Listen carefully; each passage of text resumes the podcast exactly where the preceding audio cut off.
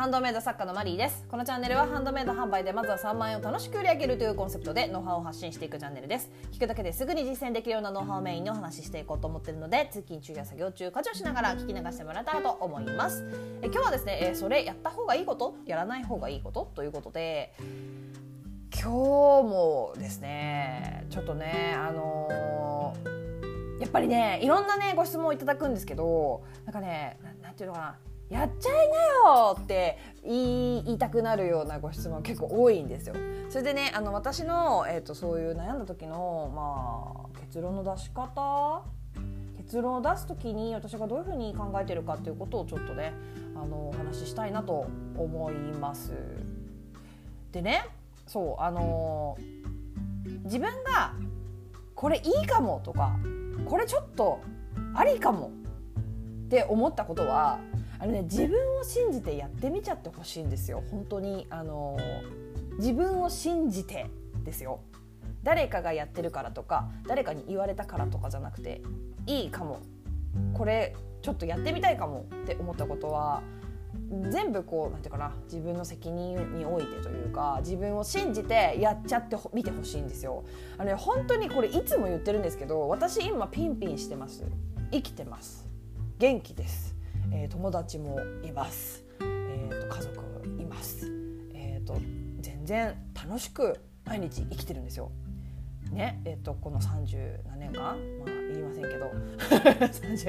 結構長い間ね。こんな考え方で生きてきたんですけど死んでないんですよ。死んでないでしょ。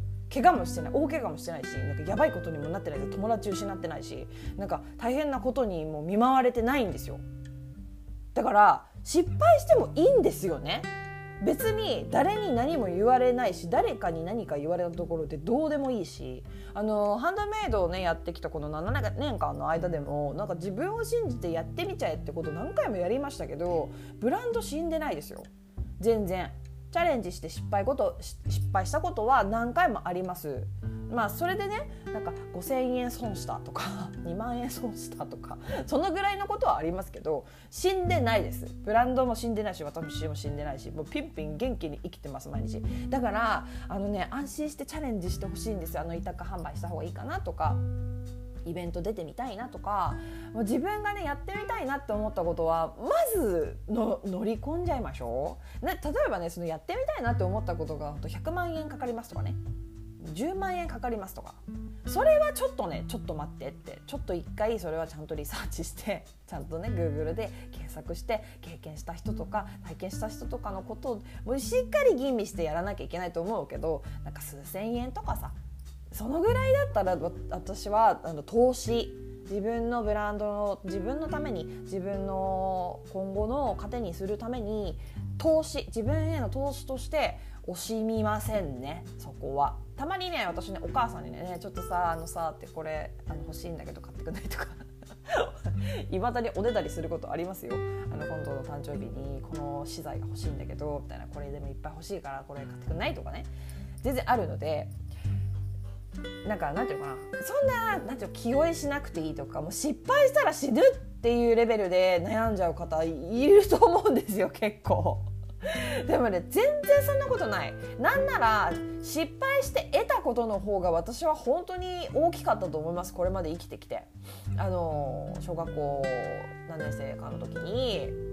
あの 学校の体育館のねこうあの体育館のさ上の2階のさところあるでしょ？あそこからね飛び降りて遊んでたんですそしたら足の骨折っちゃって。だからそれで学ぶじゃないですか。あこんぐらいの高さから人が落ちたら足の骨折るんだなって。いやそれは本当ねあただのアンポンタンなんであれなんですけどでも子供もそうでしょ？なんか怪我してわかるっていうか、ま、なんだ転んでからじゃなきゃわかんないこと。あこれこういうふうにしたらこうなるんだなみたいなことって子供ってさ毎日こういろいろお友達にこういうこと言ったら怒られるんだとかね、その子その子の性格があるけどさそうやって私たちって生きてきたはずなんですよ。でもある程度の年齢に行くとなぜかそれが怖くなってしまう。やってみちゃうってことができなくなってくるんだと思思うんですけどでもそれは当たり前ですよね。理性があるからね。私は結構だから。どうなんだろう。そうですね。でもねちょっとね皆さんにもこのマインドはねシェアしたいなと思うんですよ、うん、あの死なない程度に怪我しない程度に失敗することって本当学びがあるんですね。それで例えば数千失ったとしてもそれは私の今後のための自分への投資だと思うので全然無駄だとは思わないんですよ、うん、そう。だからねでねそういうことをして失敗した時にその周りの目が気になるって方もいると思うんですよ。そのねわな何してんのあの人とかうわこの人こんな作品出して全然売れてないだうわとかさそういうふうに思う人がいるんじゃないかとかって思っちゃいますよね。いや私も思うんだよ私も思うんですよ。いるわバカにされるかもしれないなってね思いますよ。でもねだからなんだなんですよ。いやバカにされたからじゃあ何よって死ぬのって死なないでしょ？元気ですよ。元バカにされたって元気でいられる。バカにされたってそのバカにしたい来る人の方がバカですよ。本当に。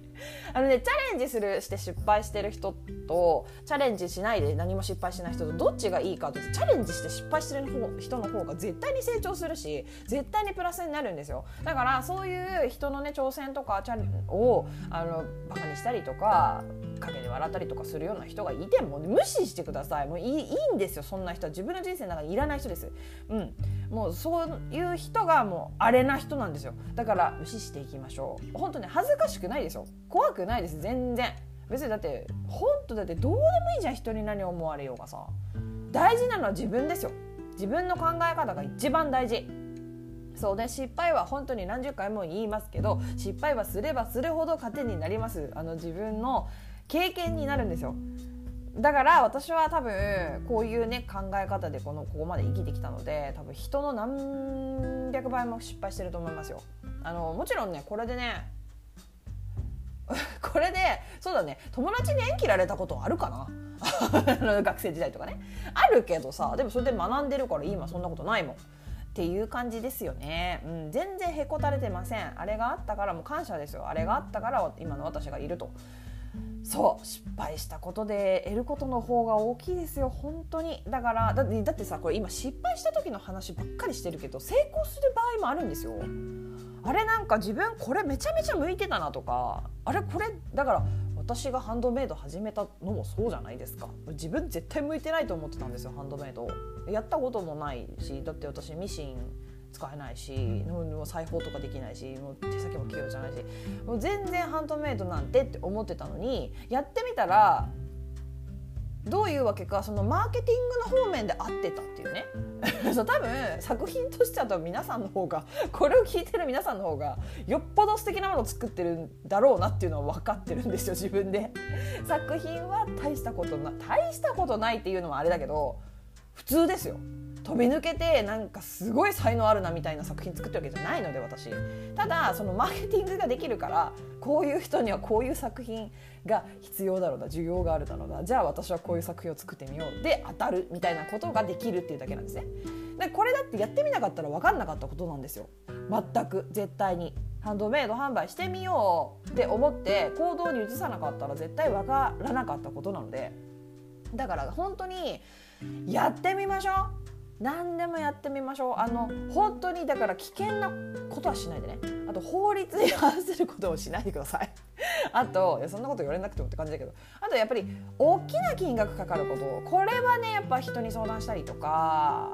あとあのリサーチですよね。インターネット上で。あの嘘の口コミとかもねやっぱ今あったりするので。もうその辺はねちょっとね難しいところかなとは思うんですけど。そういうところもしっかりこう考えつつねあの何でも挑戦していっていただきたいなと思います。はい。だって楽しいこといっぱいあるからね本当に。やってみたらめっちゃ楽しかったってことの方が私はでも多いかもしれないな。失敗したけどなんかめっちゃ楽しかったからいいやみたいなね。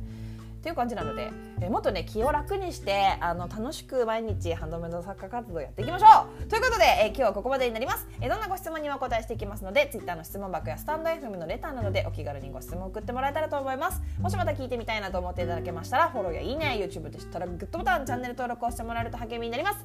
以上お聞きいただきありがとうございました。ではまた次回お会いしましょう。さようなら。